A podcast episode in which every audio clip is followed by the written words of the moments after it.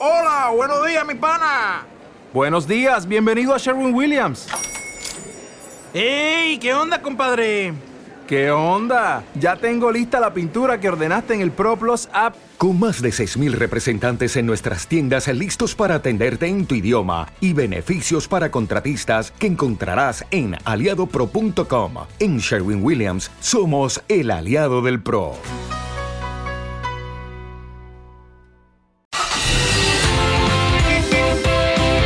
Arranca la semana con sabiduría y energía. Gracias a Dios, hoy es lunes.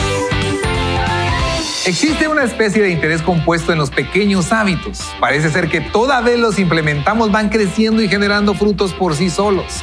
Aprender una nueva idea no te hará un genio, pero verás una transformación si te comprometes a estar constantemente aprendiendo algo nuevo cada día. Y es que cada vez que lees un libro, cada vez que escuchas un libro, cada buen video que ves, cada buen podcast que escuchas, no solo te enseña algo nuevo, sino que también abre nuevas formas de pensar.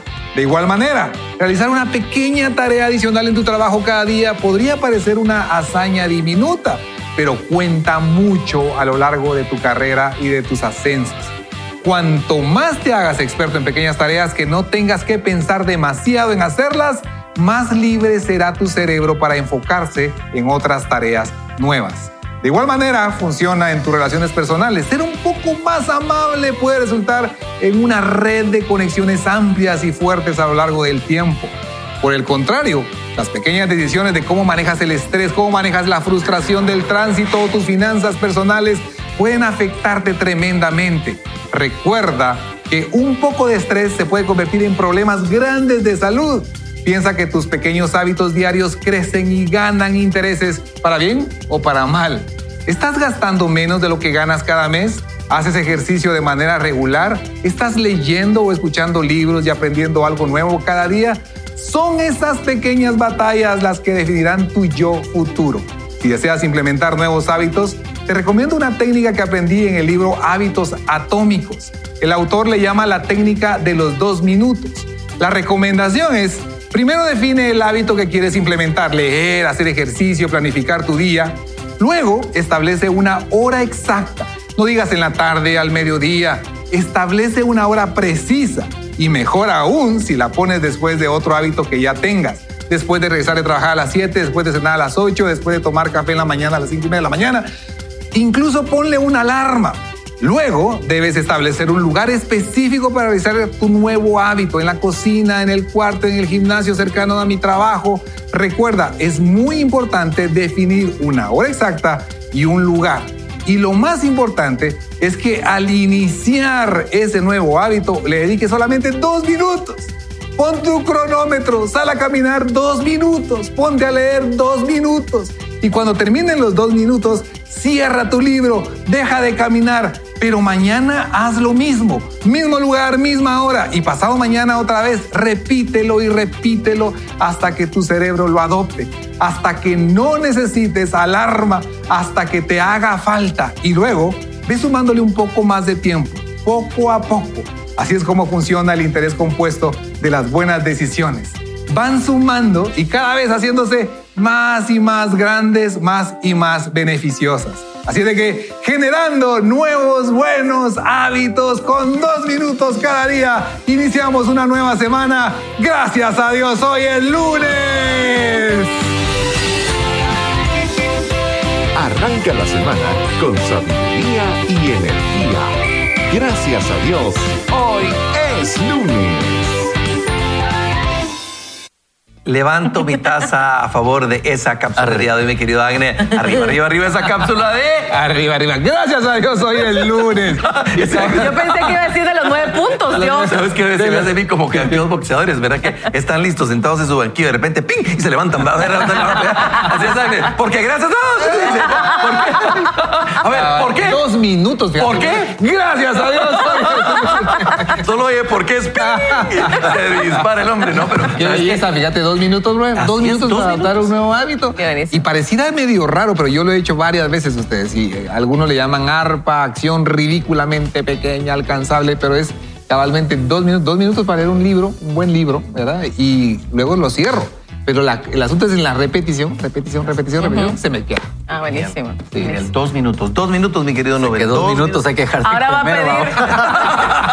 Ahora va a pedir dos minutos de minuto deportivo. Dos minutos, dos minutos. Carol. Dos minutos de mi Está Muy bien. Pero fíjense, yo quiero aprovechar para saludar. A ver, a Miren, yo les quiero contar, yo estoy muy contento porque eh, acá decimos nosotros, si, nos- si usted nos ve por ahí en algún lugar, no es que nos creamos los famosos, lo decimos con toda la humildad del mundo, pero a veces no andamos tan sonrientes todo el tiempo, pero he tenido la, la oportunidad de, de encontrarme personas que escuchan el programa y hoy quiero bendecir la vida de Jorge eh, Gómez y Brenda López. Me los encontré en un lugar y les dije, vamos a tomarnos la respectiva foto y ahí están. Y entonces lo único que me llamó la atención es que me dicen, mire, eh, no todos están bonitos y gorditos, me dice. O sea, no sé si fue piropo. Ajá. O no fue No sabes piropo. si no estás gordito o no estás bonito. no sé, pero muchas gracias Ahí por estar en sintonía de Vaya con Dios. Ellos llevan muchos años ya eh, desde, desde que antes estuviéramos en televisión escuchando la radio. Muchas gracias por estar con nosotros en sintonía y estar al pendiente de todo lo que estamos aprendiendo. Es. Es hermoso encontrarse gente. Ya estaba en un desayuno también la semana pasada y eh, en la misma mesa donde estábamos eh, escuchando una conferencia, eh, un oyente, y le pido que me perdone, no apunté eh, los nombres de, ella junto con su esposo. Ahí nos tomamos una foto, pero gracias por siempre hacernos esa referencia, ¿verdad? Y nosotros los vemos, los vemos desde aquí desde hace algún tiempo. Escucha este mensaje. Dice, buen día, eh, Dios es un Dios de estrategias. Muchas veces no es mi fuerza ni armas, es sabiduría, conocimiento, honor que Él nos da para ir a la guerra con valentía, usar las armas que Él mismo nos ha dado, la palabra de Dios, la oración, la fe, vencer a aquellos gigantes de los problemas que tenemos y que nuestra boca confiese antes de todo declarar la victoria en Cristo, porque en Cristo somos más que vencedores. Verónica de Colmenares, gracias por ese, por ese mensaje y así es. Yo quiero leer este mensaje de Samuel Velázquez. Miren, a mí Ah, me, me siento identificada. Él nos dice, hola, buenos días amigos. Yo siempre tuve miedo a un gigante que eran las matemáticas. siempre le tuve miedo y yo decía que era malo para las matemáticas. Éramos del mismo equipo, querido Samuel.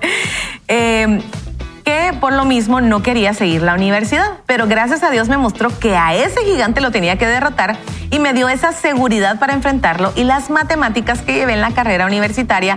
Para la gloria de Dios, gané todas las mates, incluso de los 40 cursos que llevé, no perdí ninguno. Espero poder ganarme una entrada para el desayuno. Atentamente, Samuel Velázquez. Qué buenísimo este testimonio.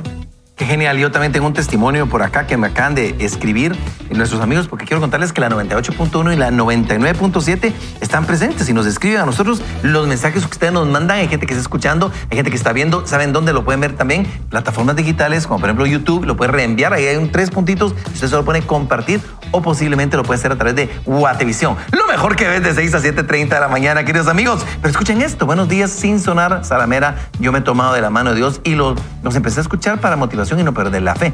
Le pedí a Dios que no me dejara perderla y que me la diera aunque fuera como un grano de mostaza, Carolina H. ¿Qué les parece a ustedes? Excelente. Y de eso se trata, queridos amigos. Esa es la fe que mueve al mundo, ¿sí o no? Mira, y también fíjate que nos habla aquí Aura Collado. Dios me guió a salir de una batalla por medio de un ayuno y yo en mi eh, ignorancia lo hice de no comer carne.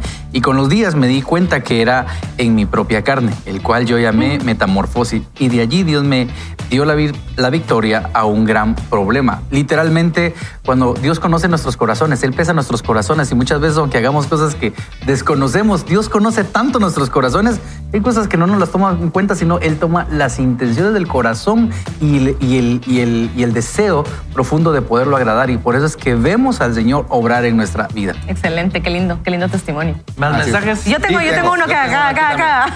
Yo tengo uno de Facebook. también, yo también. Que Vilma Velázquez nos escribió y nos dice, con mi hijo peleábamos. Hubiéramos, hubieron muchas veces que me decía, yo ya no. O sea, tirar la toalla de seguro por la edad de él. Pero un día escuché de un libro que en esas etapas ellos buscan su identidad. Etapa donde creen que los padres no son los mejores para ellos. Pero no tiré la toalla con la ayuda de Dios. Y lo que escuché fue que ellos necesitan ser más escuchados que ser sermoneados. Hay gigantes qué que Dios que nos enfrenta para podernos enseñar Así que muchas gracias, Vilma, por contarnos ese testimonio. Así es, Fabiana Toledo también nos dice, Dios es grandioso, Él nos da paz, fe y sabiduría. Yo como atleta cristiana, cada vez que inicio un entreno, pongo en manos de Dios mi día. No hay que dudar ni un minuto de que Él toma control de todo. Fe, sabiduría y oración, tres herramientas divinas para combatir el enemigo que solo desea robar la paz. Se vencen los gigantes con sabiduría y apego a la Biblia. Fabiana Toledo, muchísimas gracias, atleta cristiana. Qué fenomenal. Quiero contarles también que me encontré a un amigo de muchos años de motociclismo que vino a una conferencia precisamente de... de Juan Varela. Agustín, no, Juan Varela, fue de Juan Varela. Entonces me los encontré y su esposa vino y trajo a su hijo y se encontraron acá. Entonces ellos son Luis Pedro y Tania Lorenzana. Entonces nos tomamos una foto y me dice, mire, pastor, lo que me encontré. Y me muestra la foto, nos tomamos la foto y luego me manda la foto de un tuk-tuk. Y me dice, mire, pensamos en usted y se las queremos dar. Ahí está, mira, ahí está la foto donde están ellos y el tuk-tuk donde dice, ¿qué mira, Bobo? Anda para allá. Fenomenal, vaya con Dios. Así, una calcomanía. ¿Qué mira, Bobo? Vaya con Dios. Ahí está. Ay, hermanito. Eso está buena, vos, eso está buena. Mira, ¿qué mira? Mejor mira vaya con Dios. No sea bobo, mira vaya con Dios. Bueno, amigos, no. Bueno, vamos a ir a la lectura. Quiero contarles que nos tiene muy emocionados este libro, John C. Maxwell. Como diría ya mi querido eh, Eduardo Magerman, diría, mi amigo, yo soy John Maxwell, John, tu amigo. ¿tu amigo?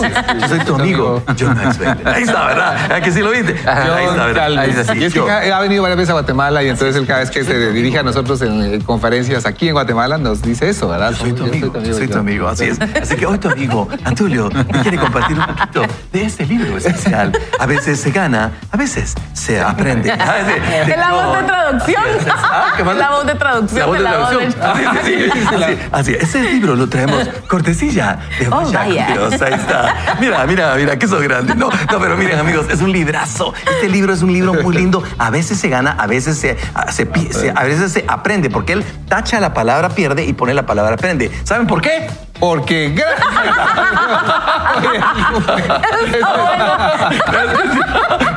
Se activa. Ahí está, pues, se activa Agnes. Pero el Agnes. a la semana. Es que es hermoso. Y sabes que a mí me encanta tu frase y te voy a decir por qué.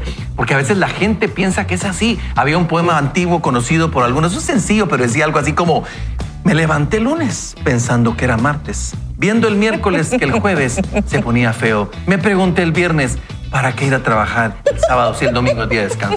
O sea, puedes empezar tu semana así, Ese Está como, como el dicho de árbol que cae. No, pero es que, no, imagínate, me levanté el lunes creyendo que era martes, viendo el miércoles que el jueves se ponía feo, me pregunté el viernes para qué ir a trabajar el sábado si el domingo día de descanso. Claro. A la decís, pero ¿qué pasó? Y el domingo ya está bien cansado. Y el domingo está cansado y no fuiste a trabajar. ¿Sabes? Salimos con una buena actitud, decimos, vamos, con todo a trabajar, a decirle, Señor, tú estás conmigo, de eso se trata. Me Porque- preocupa que se encuentren a Agner ahora en la calle, solo le digan, ¿por qué? Y- Porque- Es cierto, ¿verdad? ¿verdad? Me lo has dicho. Yo lo que sí, cabrón. Cabalmente nos corresponde hoy la realidad de La realidad. Y eso está ge- genial. Y yo creo que nos va a hablar el autor porque se llama La realidad, el fundamento del aprendizaje. Porque el fundamento del aprendizaje, eso vamos a aprender el día de hoy, Carol. Claro que sí, entonces iniciamos con el capítulo 3 y nos van a contar esta gran historia que nos va a ejemplificar este tema. Charlene Schiff nació en una familia acomodada y amorosa en la pequeña ciudad de Chorochow, Polonia.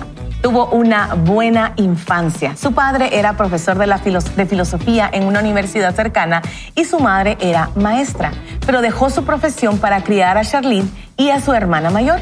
Su madre le consentía mucho comprándole ropa y juguetes y animándole diariamente. Ella tenía una vida maravillosa.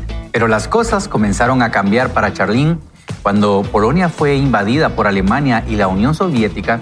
En 1941 Hitler decidió tomar el control de toda Polonia y sus tropas entraron en la ciudad. De inmediato, el querido papá de Charlene fue arrestado por los nazis, arrastrado por los nazis. Así es, ella nunca más volvió a verlo. Pronto ella, su madre y su hermana fueron reubicadas en un gueto judío, siendo forzadas a compartir una sola habitación con otras tres familias. Charlene tenía solo 11 años.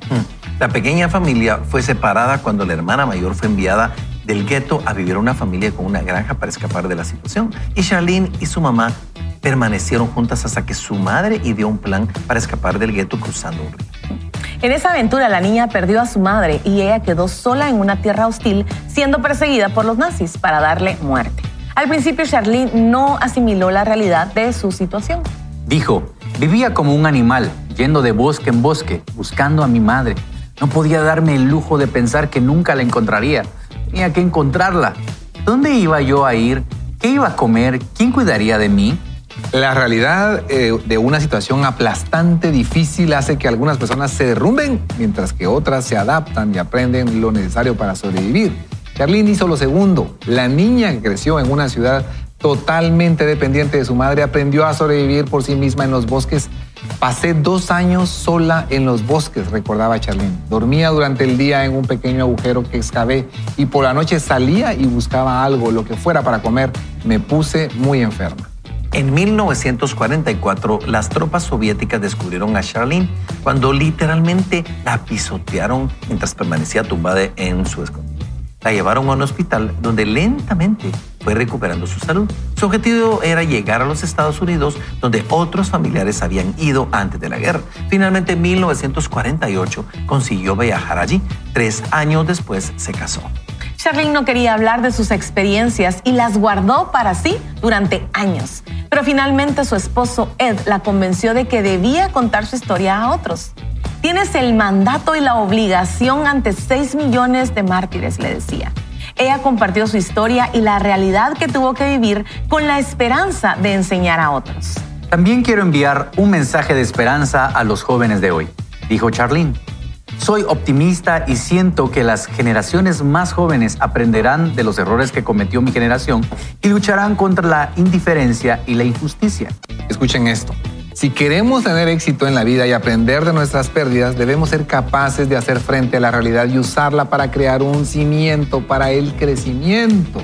Eso puede resultar muy difícil. Las personas que sufren experiencias horribles, como le ocurrió a Charlene Schiff, pueden sucumbir ante ellas pero incluso pérdidas menos catastróficas que la de ella pueden tentarnos o, bueno, sí, tentarnos evitar la realidad. Sin embargo, por mucho que escapemos de la realidad, pudiéramos aliviarnos temporalmente de nuestros problemas. La verdad es que es más fácil pasar del fracaso al éxito que de las excusas al éxito. Es por esto que es de gran importancia que comprendamos que en la vida existen tres realidades y que la realidad de cada uno de nosotros es diferente.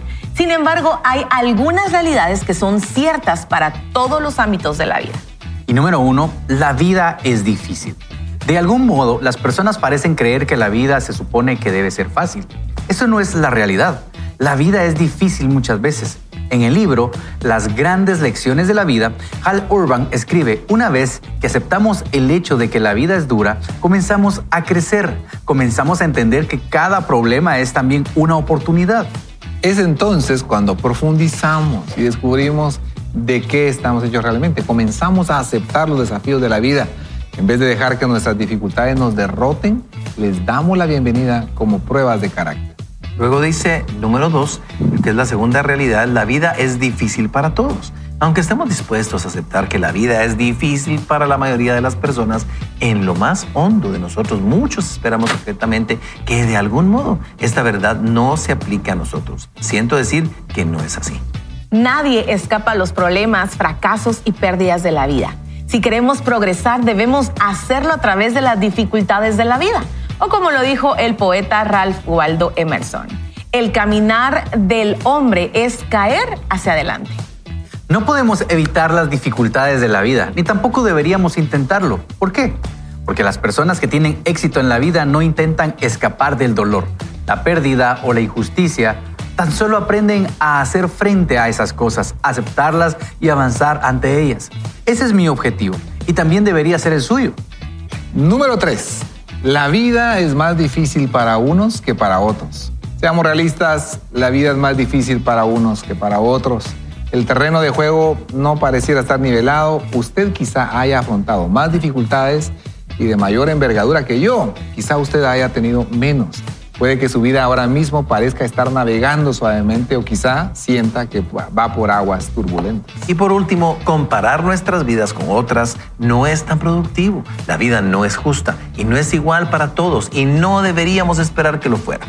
Cuanto antes aceptemos esa realidad, mejor preparados estaremos para hacerle frente a lo que nos venga. Queridos amigos, son tres lecciones importantes que tenemos que aprender sobre la realidad y creo que pongamos atención a esto. Dice aquí, Lo primero, dice, existen o es de gran importancia que comprendamos que en la vida existen tres realidades y que la realidad de cada uno de nosotros es diferente. O sea, hay realidades que hay que entender, no solo es una realidad, hay varias realidades que el autor está proponiendo. La primera es la vida es difícil, la segunda la vida es difícil para todos y la tercera es la vida es más difícil para unos que para otros. Y es importante amigos que comprendamos eso y quiero destacar una frase que, que, que Carol leyó, porque miren qué lindo esta parte y va de la mano con lo que estamos leyendo. Dice, Nadie escapa a los problemas, fracasos y pérdidas de la vida. Si queremos progresar, debemos hacerlo a través de las dificultades de la vida, como dice este famoso poeta que es Waldo o Ralph Waldo Emerson. Dice, el caminar del hombre es caer hacia adelante.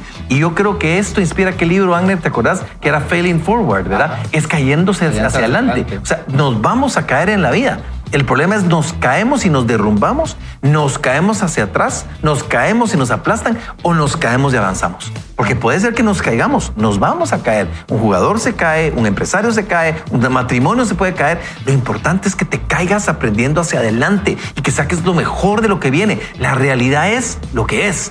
¿Cómo lo vas a enfrentar? Esa es tu responsabilidad, Carol. Así es, y creo que eh, a veces somos ilusos y, y, creo que John Maxwell nos está poniendo ese escenario de decir, soy hijo de Dios, ya recibí a Jesús en mi corazón y entonces esta, esta vida en la tierra va a ser como que yo estoy en el cielo. Y no es así. Vivimos en un mundo quebrado, vivimos en un mundo donde hay pecado, pero Jesús nos advirtió en Juan 16, 33 y nos dice, en este mundo van a tener aflicciones. O sea, Él asevera que vamos a tener aflicciones, que vamos a tener problemas, que van, que van a haber gigantes a los cuales nos tenemos que enfrentar y que nos va a dar miedo. Pero dice, pero confíen, o sea, mira todo esto que tenés acá, tu temor, tu ansiedad, esa falta tal vez de recursos, pero confía, yo he vencido al mundo y esa es nuestra esperanza. No, no vamos a vencer con nuestros recursos, no vamos a vencer con lo que nosotros tenemos de nosotros mismos, vamos a vencer porque Él ya venció. A mí me encantó la prédica del día de ayer, eh, predicó este hombre Juan Varela y a mí me quedó en el corazón y decía, cuando nosotros entendemos que ser más que vencedores es cuando empezamos a ver la vida diferente. Vencedor fue Jesús, que recibió lo que a nosotros nos tocaba recibir, recibió el castigo, Él fue crucificado en una cruz por nuestros pecados. Él es el vencedor de esta historia, Él es el vencedor de tu vida. Pero ¿qué sucede? Viene y te entrega esa victoria a ti, que no tuviste que recibir ese, ese, ese azote, ese golpe, no tuviste que morir, porque Él recibió todo eso. Entonces, ¿qué hace? Te entrega esa victoria a ti y por eso es que en Él podemos ser más que vencedores. Entonces, en esta vida vamos a tener aflicciones, vamos a tener tormentas, vamos a tener gigantes que derrotar, pero confíen, dijo Jesús, yo he vencido al mundo y tomados de esa victoria podemos ser más que vencedores. Así es. Y saben una cosa, yo algo que he descubierto es que eh, eh, todos tenemos problemas, todos tenemos dificultades, todos tenemos que afrontarlos y nosotros decidimos, como bien decían Tulio y Carol, que si esto nos va a ayudar a crecer o nos va a, derrotar. Sin embargo, eh, parte de nuestras responsabilidades a las personas que tenemos el privilegio de liderar o tener una responsabilidad en el trabajo, de supervisar personas y demás, eh, cuando vienen con sus problemas, es parte de nuestro trabajo ayudarles a solventarlos. No sé si esto es muy importante. Cuando yo lo entendí, me cambió la vida y es que muchas veces uno puede renegar cuando vienen personas a traer, llevándole problemas. y, y, uno cuando uno realmente eh, llega a esa conclusión, no, yo estoy aquí para ayudarle a resolver esos problemas. Por supuesto, la idea es que ellos puedan ayudar, eh, ellos puedan irlos resolviendo solos, pero yo estoy aquí para eso, para resolver problemas. Mi labor es resolver problemas. Mi labor es tener la mentalidad, la sabiduría fría para poder eh, solventar esta situación. Entonces, cuando te traigan un problema, te traigan una situación difícil, no lo veas como, ah, la otra vez una situación difícil, sino que verlo como una oportunidad para crecer y las personas que tenemos ese esa oportunidad, esa eh, bendición de liderar cuando nos traen uno, veámoslo también como parte de nuestra responsabilidad. ¿no? Y John Maxwell en otro de sus libros me encanta una frase que dice, nosotros no escogemos las épocas ni las circunstancias que nos tocarán, pero sí escogemos cómo enfrentarlas. Y eso me marcó. Porque muchas veces totalmente la vida no es fácil, la vida, la vida es cruda, la vida eh, muchas veces va a ser cruel pero depende de cómo nosotros queremos enfrentar esa circunstancia, nos va a ir bien. Yo eh, conozco personas que las circunstancias no les fue muy bien, digamos, para estudiar, no tenían los recursos económicos, no tenían muchas cosas. Sin embargo, hoy en día yo les puedo decir que esas personas están en altos, eh, en altos puestos de gobierno, en altos puestos de salud y son un ejemplo realmente porque ellos bien hubiesen podido decir, yo no, crecí con mi papá, no crecí con mi mamá, no tenía el dinero, yo estaba viviendo día a día Y eso los hizo afrontar. Y yo les quiero decir algo, estaba leyendo un estudio acerca de lo que hace el cortisol, que es una sustancia que tenemos en el cuerpo que nos ayuda a tener nuestro corazón alerta, nuestras arterias eh, despiertas, todo esto. Pero el exceso de cortisol lo que produce es el estrés.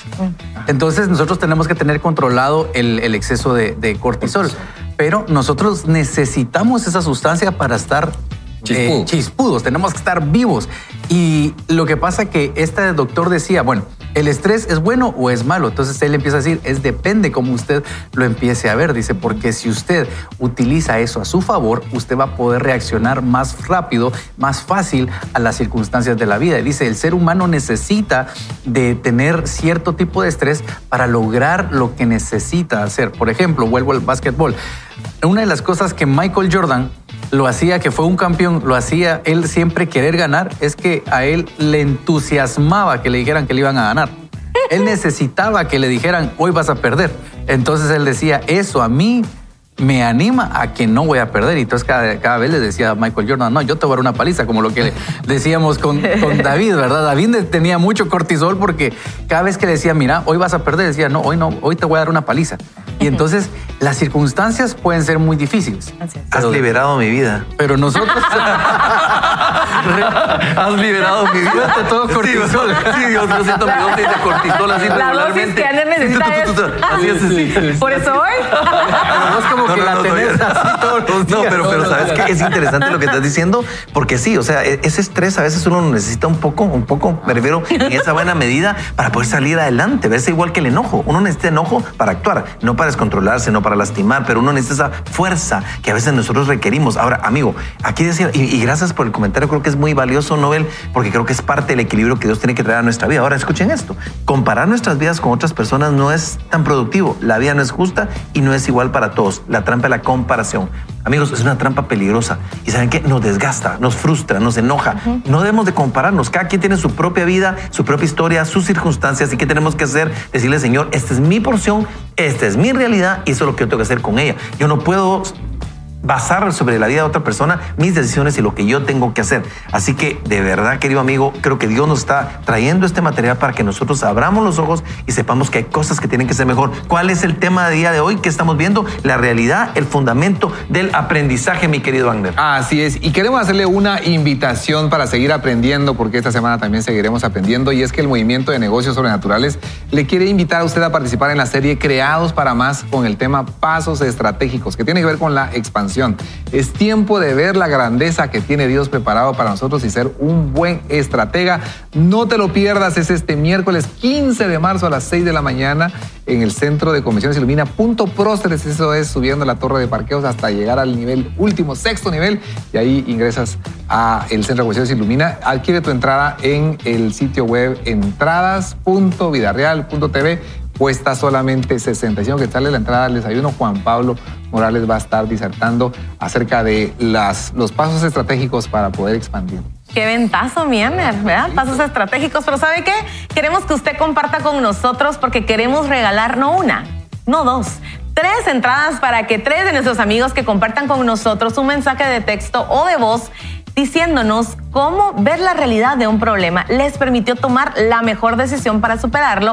Entre todas las personas que nos manden notas de texto o notas de voz, que de verdad queremos escuchar su voz, entre todas esas personas que nos manden sus mensajes al WhatsApp 3043 8888 o lo envíen a Facebook o a YouTube, vamos a escoger a tres ganadores para este super mega evento de negocios, movimiento de negocios sobrenaturales creados para más y el tema es pasos estratégicos. Así que por favor, participe, llame ya. Llame ahora. Así es, queridos amigos, la vida es difícil. La vida es difícil para todos y la vida es más difícil para unos que para otros. Es una realidad. Así que, sin más, vamos a ir a hacer un pequeño corte comercial recordando a aquellos amigos que creen y apoyan la visión de Vaya con Dios. Queridos amigos, volvemos. Haga que su día sea mejor en modo aprendizaje